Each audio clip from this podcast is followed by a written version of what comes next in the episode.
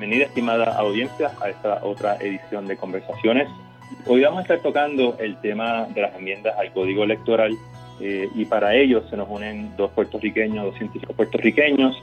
Eh, en, primer lugar, en primer lugar, el doctor Ricardo González eh, Méndez, profesor de la UPR y también expresidente de la División Caribeña de la Asociación Americana para el Avance de las Ciencias, AAAS, División del Caribe. Bienvenido al programa, doctor González.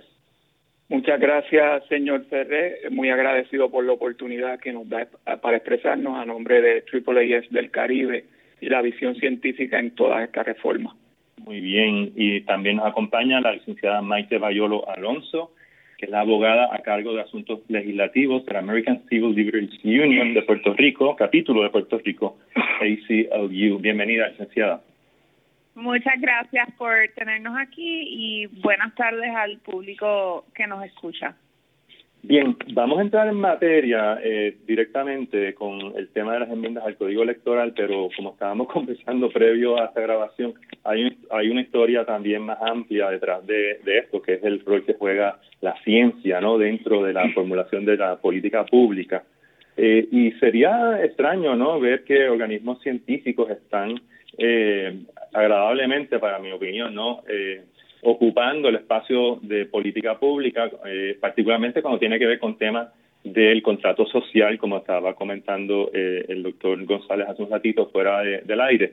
Eh, pero entonces nos estaremos refiriendo a esa historia más amplia durante nuestra conversación. Quisiera empezar con la licenciada Bayón Alonso, Bayolo Alonso, escúcheme.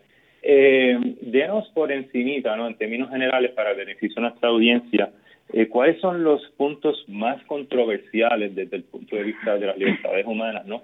que tiene eh, este código, este, estas enmiendas al código electoral, licenciada? Claro que sí. En, en términos del derecho constitucional y las libertades civiles que nos competen a todos y todas en la población, este código electoral tenía y tiene todavía una, como usted dice, unos puntos que son riesgosos y que son un posible atropello a estas libertades. En particular era la inclusión del voto por Internet como método que iba a sustituir el, las votaciones en persona. El proyecto del Senado 1314, que es esta lo que lo que quieren llamarle la reforma electoral, que yo la ACLU decimos que eso es mal llamado porque no es una reforma, lo que están es modificando lo que ya existe, pero llevándola a un punto peligroso, propone que para este mismo año, en las elecciones de 2020, va a haber un programa piloto que va a ser voluntario para personas que tienen discapacidades serias y, y para personas no videntes y para el voto adelantado, perdón, para el voto ausente.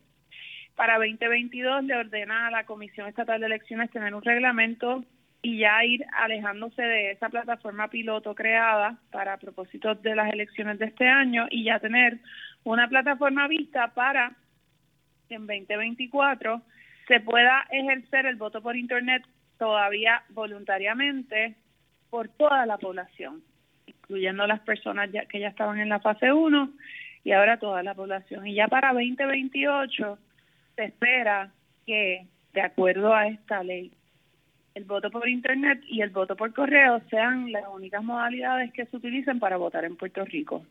Eso desde el punto de vista constitucional y, científico, porque en todo momento se ha ido, como usted bien dice, eh, la comunidad científica ha estado eh, activa y en, en las trincheras de estos asuntos, porque ciertamente el, el aspecto constitucional va atado del aspecto científico y la base de ello es científica. Es la, la falta de seguridad fundamentada, y eso es lo que nos dirá, no, no voy a adelantarlo, nos dirá el doctor eh, González, que es precisamente esa falta de seguridad lo que crea riesgo en el derecho constitucional al voto y la democracia, porque es el derecho constitucional a votar incluye emitir voto, no emitirlo y que el voto cuente. Entonces, en donde nos encontramos con el problema es en el proceso de emitir el voto, que el voto en efecto sea real, que eso que llega por internet sea lo que se efectuó y que en efecto se pueda contar, porque esas garantías no se dan. Entonces, en, Adelante, sí, continúe. No, no, dígame, dígame. No, que quería preguntarle al doctor este, con respecto a la brecha digital y la accesibilidad, ¿no? Que, que, no se tiene. Voy a... ¿Cómo afecta esto? Definitivamente, hay, aquí hay unos issues muy importantes. Para añadir a lo que dijo primero rápidamente, lo que dijo la licenciada Bayolo, eh, el lenguaje también es meridianamente vago si se dan las circunstancias. Y eso lo que abre las puertas es para numerosos litigios y que sean los tribunales quienes decidan qué son las circunstancias correctas, teniendo en cuenta que en Puerto Rico eh, la jurisprudencia constitucional no establece ni exige que se utilice la mejor evidencia científica para los dictámenes judiciales. Y hay unos dictámenes judiciales que asustan por su falta de evidencia científica eh, eh, detrás de ello. Aquí el primer asunto es la brecha digital. Si uno mira la última encuesta residencial del Instituto de Estadísticas en el 2018, que se puede conseguir en su eh, website, en su encuesta, hay unas gráficas, pero unos detalles de datos que nos indican, primero, que el 44% de los hogares en Puerto Rico no tienen, son los que tienen acceso a eh, mm. internet de banda ancha en sus casas, que solo el 72% tiene acceso a internet por teléfono móvil. Así que ya eso nos crea unas restricciones, unos contrañimientos de quién puede acceder a esto. Además de eso, cuando uno entra a la hoja de datos y al detalle, lo que ve es que las, los hogares de padres y madres solteros tienen menos acceso. Y en adición a eso, los hogares de los ancianos y los hogares de los discapacitados también son los que tienen menos acceso. Así que la gente que supuestamente se quiere ayudar con la ley son los que menos acceso tienen. Además de que, de que se exige eh, tecnología adaptiva para los discapacitados, que es extremadamente cara y que habría que llevarla a sitios recónditos en el país para lograr esto. Licenciada, usted tiene en sus manos hoy, hoy es martes 26, 25 de, mayo, 26 de mayo. 26.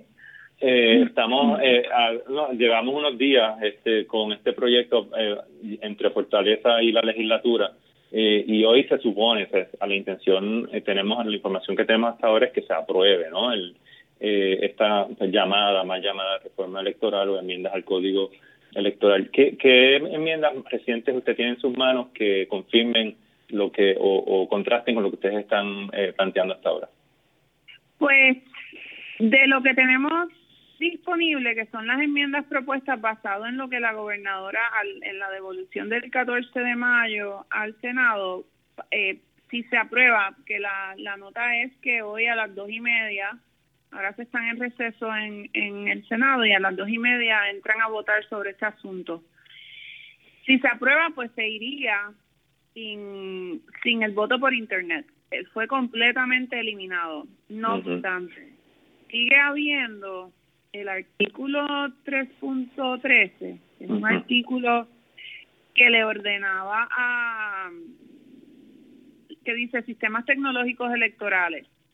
Todavía incluye una disposición respecto a eh, tener el sistema más adelantado tecnológico que van a entonces a tener, la, le ordena a la Comisión Estatal de Elecciones a proveer informes para que, para que le esté informando tanto a la gobernadora como a la Asamblea Legislativa sobre los avances tecnológicos que han surgido respecto a, los, a la temática eleccionaria. Y todavía en los derechos, en la subsección 6 de los derechos de los electores, habla de el derecho a un sistema electoral moderno y tecnológicamente avanzado con opciones que faciliten la realización de las transacciones electorales y el ejercicio del voto a distancia y en tiempo real. Esa disposición todavía tiene eh, pues esa problemática que no tenemos la tecnología, que tenemos el riesgo, que estamos excluyendo el voto por internet precisamente por toda la información que se ha brindado sin embargo, todavía existe como derecho esa disposición de voto a distancia y en tiempo real que podría llevar a preocupación de que posteriormente se enmiende. Así que, pero... disposición de voto, de voto a distancia y en tiempo real es lo mismo que el voto ausente? No, voto, voto a distancia en tiempo real, en tiempo real, y que me corrija el doctor González, si, si así tiene que hacerlo, el tiempo real lo que hace es que sea por internet, es lo que yo entiendo. La única manera de votar en algo en tiempo real, o sea, en tiempo real significa al momento y que esté ocurriendo mientras lo estás haciendo es sería de esa forma, porque por correo... Por cualquier, si me permite, por cualquier tecnología que permita la transferencia electrónica de información en tiempo real. Podría ser internet, podría ser comunicación directa vía satélite, eh, y, y, varias otras, o sea, eh, conexión directa a la comisión electoral, eh, que no necesariamente es Internet, eh, pero crea el problema. De nuevo, real time access, acceso en tiempo real, conlleva unas tecnologías que exponen a que tanto la transacción electrónica de emitir un voto como la seguridad de esa información electrónica que es el voto y cómo se cuenta ese voto y cómo se separa y se mantiene la disposición constitucional de un voto secreto, de un voto seguro, porque ahora mismo nadie en el mundo tiene una tecnología que permita un voto seguro, auditable y que a la vez sea un voto secreto. Licenciada, eh, ahora mismo, eh, ¿cómo está el tema del de el voto ausente? Porque por ahí venía mi pregunta, ¿cuáles son algunas de las controversias con el voto ausente que están tratando de, pasar por acá? Bueno, el, el voto ausente tal y como... Es que ellos hicieron unos cambios, déjenme verificar si tengo. Ellos hicieron unos cambios para incluir unas categorías del voto ausente. Pero las, las categorías que incluyeron, o sea, ¿qué ocurre con el voto ausente? El voto ausente, tal y como está en estos momentos, es una persona que no está en Puerto Rico, pero que tiene su domicilio aquí. El requisito de domicilio es necesario. Tienen que probar su domicilio en Puerto Rico para poder efectuarlo por correo. Lo, ellos añadieron, ahora mismo hay creo que son 10 categorías. Es que también está el voto adelantado y uno tiene 10 categorías y el otro 18 y esta servidora se confunde a veces si uno tiene 18 o 10, pero tiene o 10 o 18 categorías que, que le van a añadir por medio del código electoral este proyecto del Senado aprobarse, le van a añadir cuatro. eh, por lo que pude leer brevemente, no hay unas categorías preocupantes sobre ese asunto. De hecho, la Unión Americana de Libertades Civiles a nivel continental de Estados Unidos está impulsando a que se amplíe el voto ausente para propósitos del COVID, porque el voto por correo es una de las maneras que ya se lleva usando por décadas que ha funcionado para poder efectuar el voto de una manera segura para aquellas personas que no se sientan seguras o previniendo la posibilidad de la segunda ola que anticipa puede haber en el otoño para asegurar el derecho al voto. Si puedo añadir, sí, eh, había había una que como como les dije yo no he podido ver ese nuevo código, esa nueva propuesta. Había una parte que era muy preocupante porque se prohíbe el estar empadronado electoralmente en dos jurisdicciones diferentes, sea en dos municipios, o sea en Puerto Rico y fuera de Puerto Rico. Pero se establecía que solo se podía impugnar un voto adelantado o un voto ausente si se tenía evidencia en mano de que había una ilegalidad. Así que eso le pondría el peso a la Comisión Estatal de Elecciones o a los diversos comisionados de partidos políticos de ir a buscar si todas esas personas que pidieron voto adelantado están empadronados en más de un sitio, si están viviendo en el domicilio que alega que viven, y habría que ir a todos estos counties, estos condados y estados, los Estados Unidos a ver si la gente fue allá, se mudó, dice que va a volver, o no ha hecho trámite, pero simplemente se registró electoralmente allá y acá lo cual está prohibido por la ley federal también, y aquí hay una elección federal que es la de comisionado residente.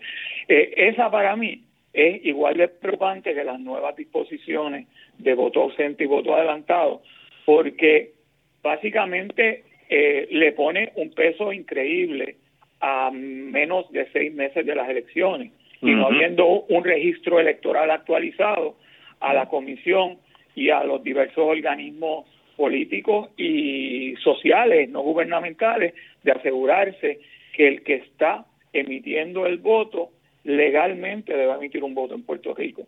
Y aún con tecnología sería extraordinariamente difícil implantarlo de aquí a noviembre.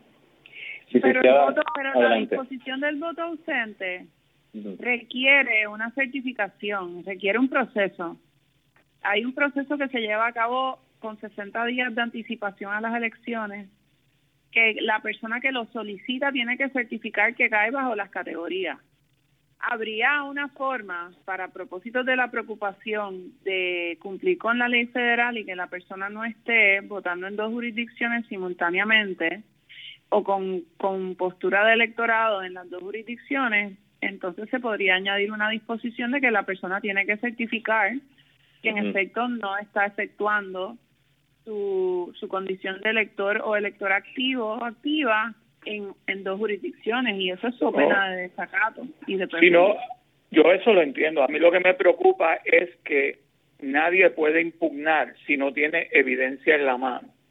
Es diferente a el proceso anterior, digamos el de recusación, donde usted recusaba un voto y después se, el voto se ponía aparte y se pone aparte y después se adjudica si el voto es válido o se debe haber emitido.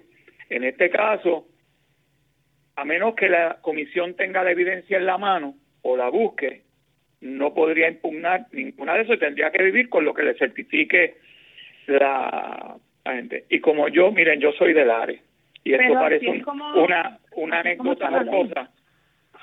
El presidente Donald Trump ganó por unanimidad una unidad electoral en el barrio Piletas del Are en las primarias presidenciales del 2015 o el 2016. Eso, pues, uno, uno ve, vive una experiencia así y la ve en el pueblo en que uno nació y se crió y, y tengo esa preocupación. Concurro con la licenciada, desde el punto de vista legal, hay unas cortapisas y unas salvaguardas ahí desde el punto de vista tecnológico y de tiempo, pues a mí me crean preocupación. Vamos a mirar la, conversación ahora un poco más amplia. Eh, y ciertamente ambos, eh, ambas organizaciones a las cuales ustedes representan han estado activos en estos últimos meses. Eh, primero, este, con las enmiendas al Código Civil. segundo, con respecto a las muestras del, del COVID. tercero, con este tema en particular y en alianza con otras organizaciones de científicas y científicos puertorriqueños que han eh, demostrado un activismo no eh, mucho más eh, mucho más este presente no en el debate público. Entonces estos tres proyectos estas tres situaciones que que yo acabo de mencionar ocurren primero por un lado se está reescribiendo como estábamos mencionando hace un rato este el contrato social de Puerto Rico de los puertorriqueños. Por otro lado, se está trasteando con unas disposiciones de la ley electoral a pocos meses eh, de las elecciones con una con unas tecnologías no probadas y unos fondos cuestionados también.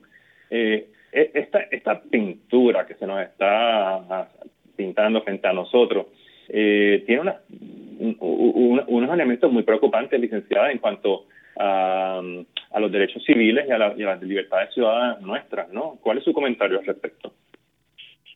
Ciertamente, la legislación en estos procesos de emergencia y la operación de la legislatura en estos procesos de emergencia, cuando no hay acceso necesariamente a acudir a el proceso, por ejemplo, un día como hoy, esta servidora estaría en el hemiciclo, sentada en las gradas observando.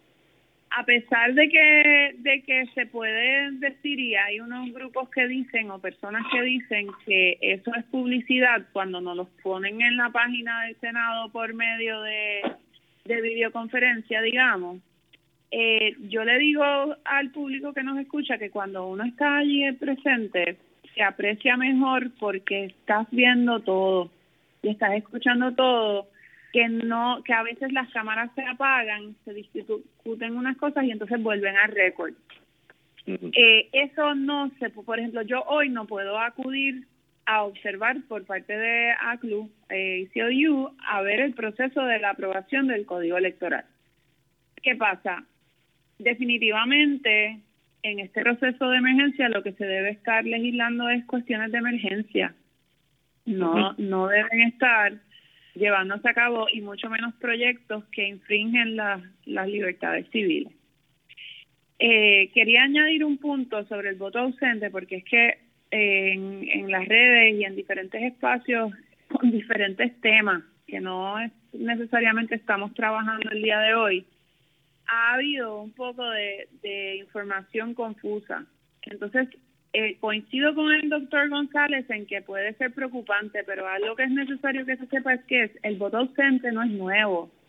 Y no es, no han cambiado las definiciones de lo que es el voto ausente y nosotros tenemos el voto ausente desde previo que se haya legislado en el 2011 el código electoral que tenemos ahora, que es el del siglo XXI, y el anterior, que, que estaba desde creo que es el 1978. O sea que el voto ausente no es nuevo, el voto ausente existe. Lo que pasa es que ciertamente ahora vienen unos cambios propuestos que habría que evaluar dentro de las enmiendas y me excuso no tener eso totalmente analizado, pero recibí el documento de las enmiendas a menos de media hora de esta llamada y es un este proyecto es un proyecto de 400 y pico de páginas.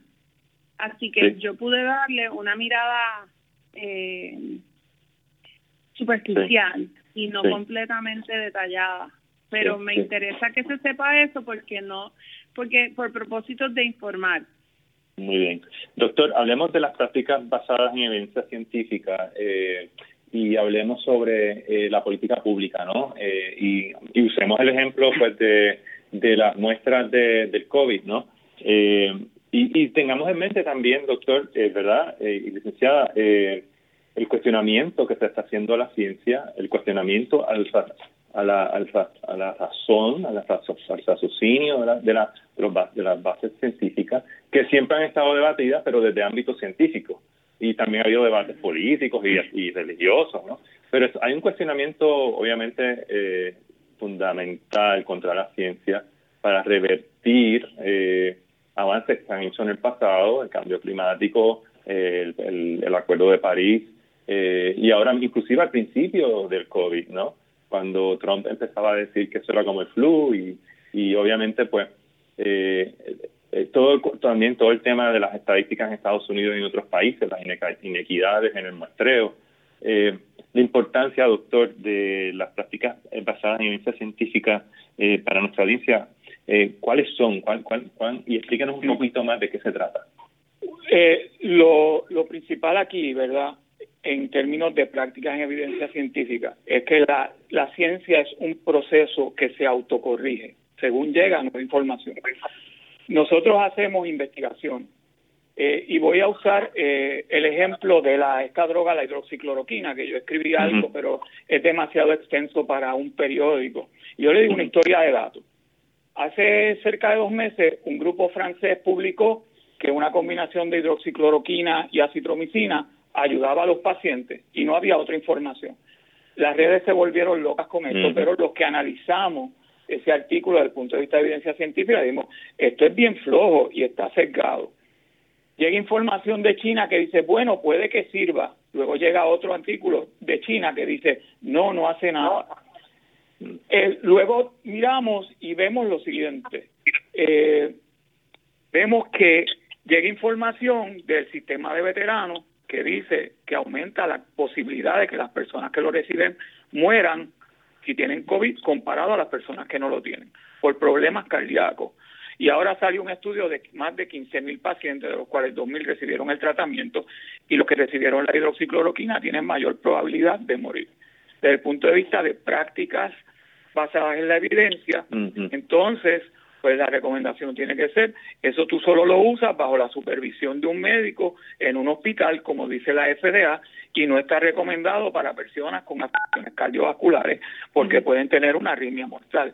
De hecho, yo colaboré con algunos de los infectólogos en el Task Force y, y hay unas guías en el website del Task Force en Ciencias Médicas sobre cuáles son las evidencias de los diversos posibles tratamientos y cómo se deberían usar que son muy congruentes con todo lo que ha dicho la comunidad científica. Sin embargo, uno entra en controversia, como alguien me dijo cuando yo hablaba de esto, ah, pero a Trump le dieron hidroxicloroquina y su médico sabe más que ustedes. Eh, no, a Trump le dieron hidroxicloroquina porque es el jefe del médico de Casa Blanca y dijo, me la quiero tomar. Eh, eh, esa cacofonía, esa disyuntiva, esa separación de las prácticas científicas son las que nos llevan a este tipo de controversia. Las pruebas de COVID. El problema es que empezaron a salir pruebas de China de más de 50 compañías, pero solo 11 compañías chinas tenían licencia del gobierno chino de venderla. Cuando uno mira las pruebas de diagnóstico, hay un proceso que ha sido explicado en múltiples columnas en, en, el Nuevo Día, en otros medios, por las redes, etcétera, por los científicos de ciencia PR. De hecho, no he mirado en la última semana, pero a la semana pasada solo había ocho pruebas serológicas autorizadas por uso de emergencia por la FDA, que no es una autorización completa, es porque hay una emergencia. Solo hay ocho pruebas, ninguna de esas pruebas se hace en Puerto Rico al momento. Aunque los equipos están, los laboratorios privados tienen los equipos para hacerlas por falta de acceso a materiales, a reactivos. Aquí se compraron unas pruebas de, de China, eh, de sujeto de la, uno de los contratos controversiales, cerca de 200 mil pruebas que se repartieron. No sabemos los datos porque no se han provisto los datos, se proveyeron unos números, pero que me digan tiene una sensibilidad o una especificidad, que son los parámetros que usamos, no es que me dieron los datos, es que me dijeron, mira, hace esto, pero cualquier laboratorio, como hicieron en España, en España lo primero que hicieron fue probarla en, en sueros positivos y sueros negativos y descubrieron que la publicidad de las pruebas no cumplía con la realidad y le devolvieron casi un millón de pruebas a esta compañía en China. Así que nosotros lo que queremos y lo, es que se usen correctamente y se usen las que son. La serológica tiene un fin epidemiológico, la molecular un fin diagnóstico, pero ambas dependen de un criterio clínico. El médico dice desde el punto de vista clínico por qué él necesita una prueba para confirmar. Tiene el virus, es la molecular. Tuvo el virus, la serológica para procesos de entrar al área de trabajo hoy en día se habla de hacerse ambas. Eso, es basado en evidencia científica, no en de la manga production, como dirían mis estudiantes. Sí, sí, sí. Y ha habido mucha improvisación ¿no? de, de, parte del gobierno este, de cómo medir eh, los riesgos, ¿no? Y hay, hay un... Eh, licenciada, aquí, ¿verdad? El debate eh, ha sido, ¿no? La, la seguridad pública vis a vis, este, pues la las libertades no civiles nuestras. Eh, ¿Cuál ha sido la posición suya y de la Unión Americana de Derechos Civiles con respecto a, este fino no balance que hay que tener entre la, emergencia y la protección de la, de la salud del pueblo? Bueno, pues nosotros, como, como pudieron haber observado, hemos sido vocales en que no podemos, que obviamente el Estado tiene que proteger la seguridad pública, pero no podemos dar carta blanca y entregar nuestros derechos. Porque ciertamente, pues como usted bien dice, es un es un es como un baile eh, de balance. Hay que estar balanceándolo y ciertamente hay unas particularidades que han sido consistentemente que nosotros entendemos que son inconstitucionales, que han estado en diferentes órdenes ejecutivas. Eh, las disposiciones, de hecho hay una demanda actual por parte del ACLU eh, Puerto Rico y, y, Foundation sobre esta ley que se creó a raíz de, aquel mensaje de WhatsApp que, que supuestamente creó el desasosiego y que la gente se fuera a los supermercados. Sí. Así que sí, que sí que debemos protegernos y sí que hay que proteger la seguridad pública y sí el Estado tiene el, el derecho y el poder de Estado, el police power es lo que se llama, para regular estos asuntos, pero ciertamente no puede ser tan drástico que coarte la libertad de las personas, porque una vez entregamos los derechos es difícil adquirirlos de vuelta. Aquí, aquí lo. Si, me permite, bien, brevemente, el proceso de ciencia y política pública. El Estado tiene el poder, avalado hasta por el Tribunal Supremo de Estados Unidos, de poner a una persona enferma, contagiosa, en cuarentena, aún en contra de su voluntad, para proteger el bien de todos. Eso requiere diagnósticos certeros y precisos e información de rastreo de contacto debidamente protegida porque existe extensa eh, jurisprudencia al respecto. Y el problema en Puerto Rico es que perdimos dos meses haciendo nada y diciendo que no iba a llegar, que éramos una isla, que eso llegó a Italia porque eh, estaba cerca de China. Y es interesante porque en la página 106 de las obras de Betance de Félix Ojeda describe cómo en Puerto Rico hubo una epidemia de viruela porque no le hicieron caso a los médicos y bajaron un cadáver con viruela en contra de las autoridades y se extendió por todo el país 1876. O sea que hasta ignoramos la historia de lo que puede pasar. El problema es que está se está gobernando por decreto, no, no con una base científica. O sea, yo creo que si aquí si, hubiera un millón de pruebas eh, de alta capa, de alta certeza científica eh, y técnica y se estuvieran haciendo masivamente, no habría grandes issues con cómo se hace eh, el distanciamiento físico y cómo se rompe la cadena de transmisión, protegiendo los derechos civiles. Pero claro. Fíjense, pero información científica no se puede proteger los derechos de nadie y se baja por decreto porque yo creo y tengo el poder. Y eso es bien preocupante para cualquier persona eh, eh, porque se infringen los derechos de todos. Es preocupante, pero se tiene que llevar paralelamente.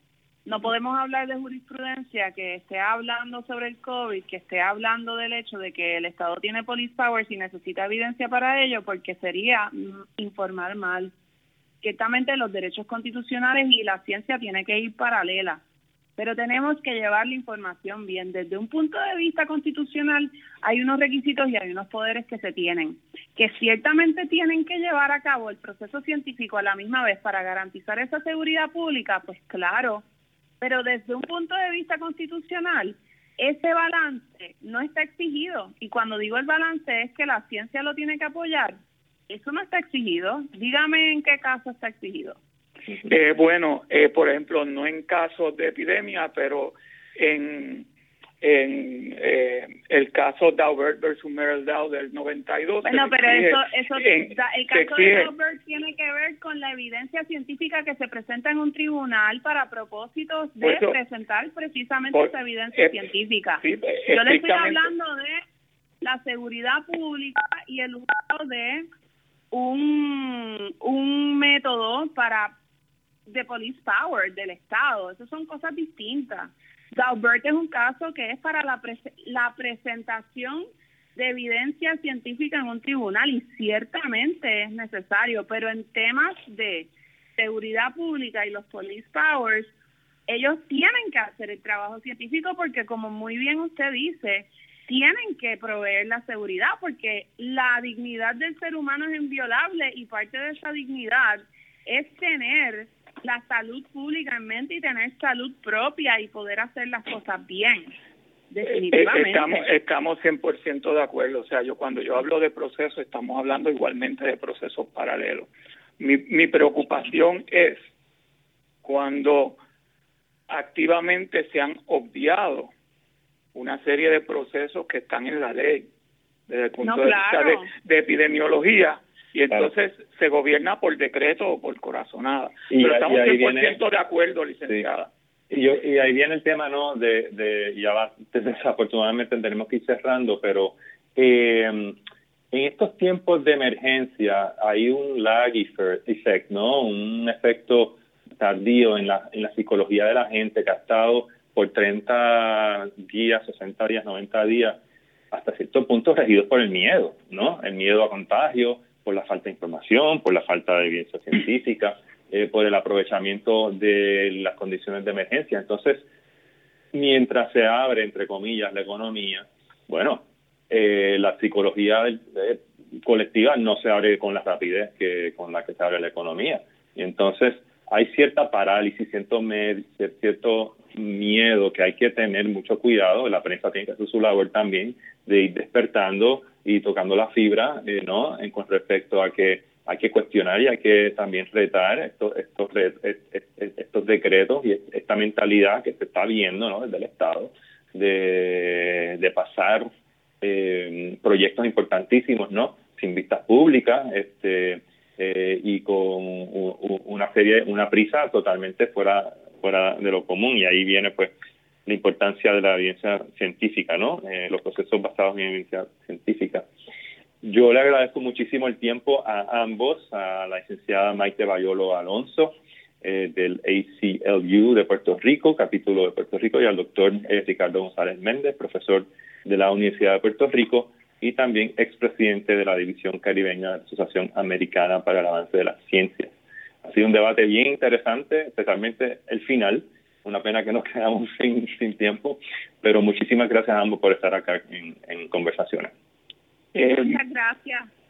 Muchas gracias. A mí conocí recientemente a la licenciada y y es un debate intelectual muy saludable, muy respetuoso y que nos encanta compartir con el público, como ya hicimos en un conversatorio por internet, porque así es que la gente entiende y aprende. Y, y, como se hace en tan buen ánimo y con tanto respeto, y por ejemplo en un medio como este, pues se cumple el cometido de informar al pueblo y que tome entonces sus decisiones debidamente informadas y se los agradezco a ustedes de todo corazón esta oportunidad de hablar en el día de hoy. Por completo coincido con el doctor. Definitivamente estos espacios se tienen que dar más a menudo y, y la preocupación de que se provee información, como dijo al final, es eh, información correcta y clara es importante porque ciertamente pues estamos en una crisis también de información. Y el doctor y le agradezco a usted y le agradezco también al doctor. Pues mucha tela que cortar, mucha tela que cortar. Bueno, hasta aquí eh, nuestra, nuestro programa. Estimada audiencia, quédense en sintonía con conversaciones para eh, los temas eh, del momento de este Puerto Rico que emerge. Muchísimas gracias, estén saludables y nos veremos pronto. Hasta la próxima.